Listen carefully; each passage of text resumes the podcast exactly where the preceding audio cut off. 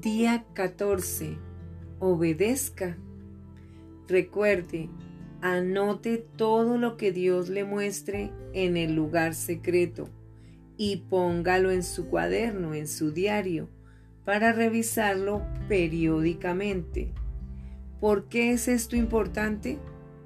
Porque cuando nosotros retenemos lo que Dios nos da, Él nos da más. El enfoque de hoy es obediencia. Empecemos con esta enorme pregunta de nuestro Maestro.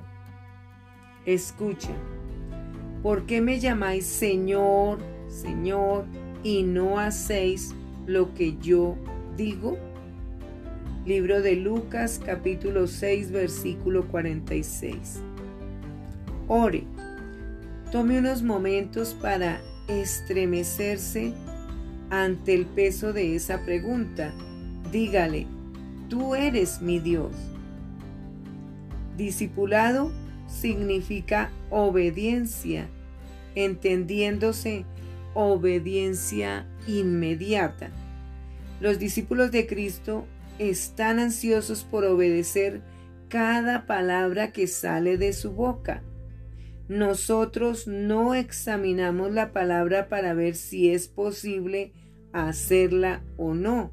Nosotros solo decimos sí al rey. Lo toma, lo tomo todo. Sí, Señor. Obediencia no es la parte negativa o la parte obligatoria de la vida cristiana. En realidad es la parte de nuestra fe que nos da libertad, transforma nuestro caminar con Él en una experiencia llena de gozo, de luz y de vida para otros. Escucha.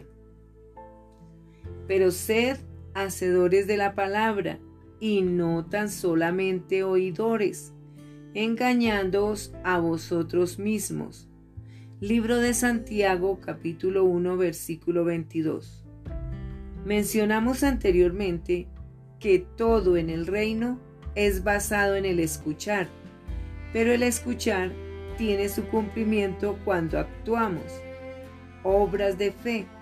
Santiago dice, el apóstol Santiago, que si no obedecemos nos engañamos a nosotros mismos una vida de oración que escucha y habla, pero no hace, es una vida aburrida y sin sentido. La vida cristiana llena de gozo se descubre solamente en los terrenos de la obediencia. Cuando nosotros hacemos lo que hemos escuchado en el lugar secreto, la vida se convierte en una aventura de amor con nuestro amado novio nuestro Señor Jesucristo. El Salmo 118 le da una imagen maravillosa a la gloria de la obediencia. Escucha. Jehová es Dios y nos ha dado luz. Atad víctimas con cuerdas a los cuernos del altar. Libro de Salmo 118, versículo 27.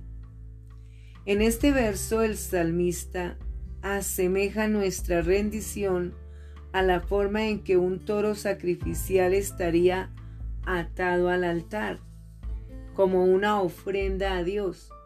Esta es la razón cuando Dios da un mandamiento, viene con luz y entendimiento. En una respuesta llena de gozo, nosotros ofrecemos nuestro corazón en obediencia total, atando nuestra alma fuertemente al altar de la consagración. Este verso representa una ardiente sumisión a la voluntad de Dios, porque hemos entendido la sabiduría de sus mandamientos. Sin entendimiento e iluminación, el camino a la obediencia puede parecer algunas veces duro o perjudicial.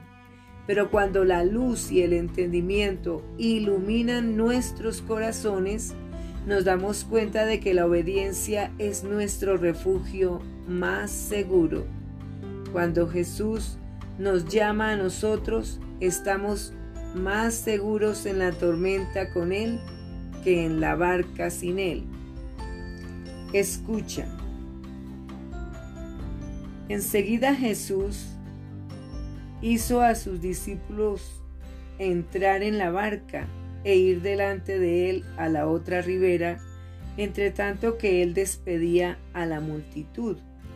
Despedida la multitud, subió al monte a orar aparte, y cuando llegó la noche estaba allí solo, y ya la barca estaba en medio del mar, azotada por las olas, porque el viento era contrario. Mas a la cuarta vigilia de la noche Jesús vino a ellos andando sobre el mar y los discípulos viéndole andar sobre el mar, sobre el mar se, se turbaron diciendo, un fantasma y dieron voces de miedo. Pero enseguida Jesús les habló diciendo, Tened ánimo, soy yo, no temáis. Entonces le respondió Pedro y dijo, Señor, si eres tú, manda que yo vaya a ti sobre las aguas. Y él dijo, ven. Y descendiendo Pedro de la barca, andaba sobre las aguas para ir a Jesús. Pero al ver el fuerte viento tuvo miedo y comenzando a hundirse dio voces diciendo, Señor, sálvame. Al momento Jesús, extendiendo la mano, asió de él y le dijo, Hombre de poca fe, ¿por qué dudaste? Y cuando ellos subieron a la barca, se calmó el viento. Entonces los que estaban en la barca vinieron y le adoraron, diciendo, verdaderamente eres hijo de Dios. Cuando Dios le llama a hacer algo que usted no puede hacer, usted está siendo sumergido en una aventura. Sálgase de la barca y entre al agua. Una obediencia sin reservas siempre supera una desobediencia autoprotectora. ¿Le ha llamado Dios alguna vez para hacer algo que no tenía sentido? ¿Parecía que la obediencia le llevaría al fracaso? Cuando usted escogió obediencia, ¿se sorprendió de cómo el camino se abrió frente a usted? La oración sin obediencia es aburrida. ¿Quién la quiere? Por ello, ya que usted ha decidido reiniciar su vida de oración, también reinicie su determinación de obedecer. ¿Hay alguna área en su vida en la que usted tiene dificultad para obedecer a Cristo? Si la tiene, escríbala con toda sinceridad aquí. Tome su cuaderno, su libreta, su computador, anote. Ore. 1. Pida al Señor que su amor ilimitado deshaga de su corazón toda área de resistencia a su maravillosa voluntad. 2. Exprese confianza en su dirección sobre su vida. 3. Dígale al Señor que usted sabe que su mandamiento es vida eterna. 4. Exprese su determinación de obediencia aún hasta la muerte. Quinto, pida al Señor que haga de la obediencia una roca firme en sus cimientos para que su vida de oración sea inquebrantable. Escucha, y sé que su mandamiento es vida eterna.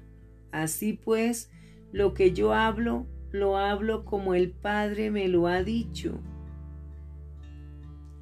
Libro de Juan capítulo 12 versículo 50. La obediencia hará del día de hoy un deleite.